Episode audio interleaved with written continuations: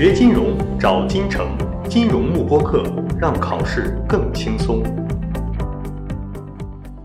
各位同学，大家好，欢迎来到 FM 小白课之证书普及课程。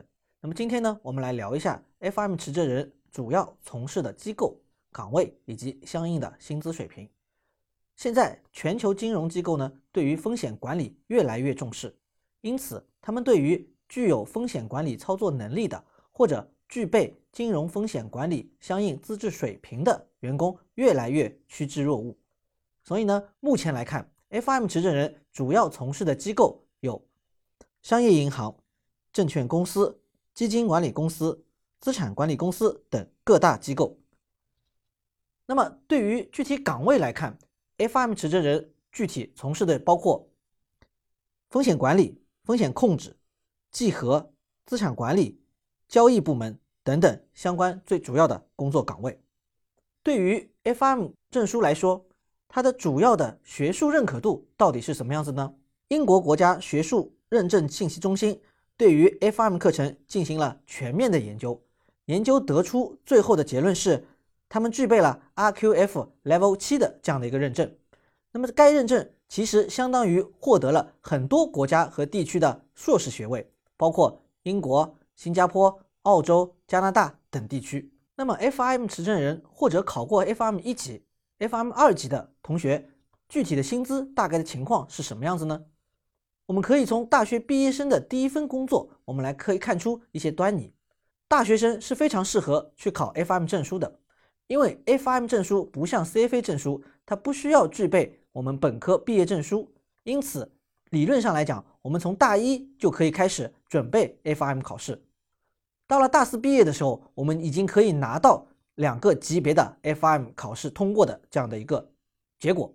因此，在我们大学毕业生找第一份工作的时候，即使你没有完全的工作经验，你也可以有 FM 两个级别的通过证书。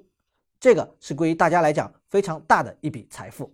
那么，我们也找了一些学员，对于我们呢来进行这样的一个访谈。其中呢，有一位学员说道。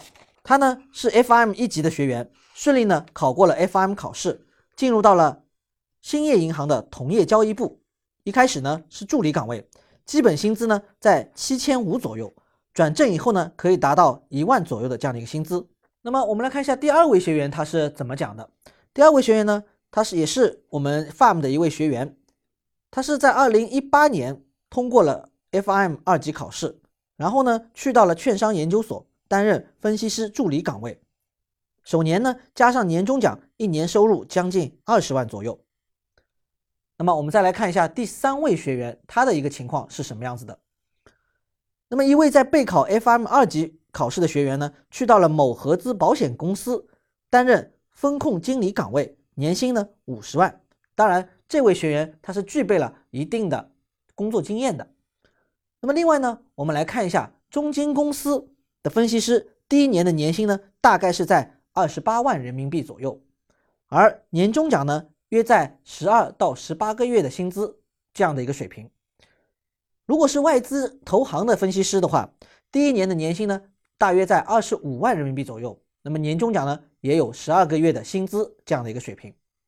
因此，考过 FM 证书或者只通过 FM 一级或者 FM 二级的同学来讲，对于将来的职业生涯。依然是如虎添翼、非常有价值的一张证书。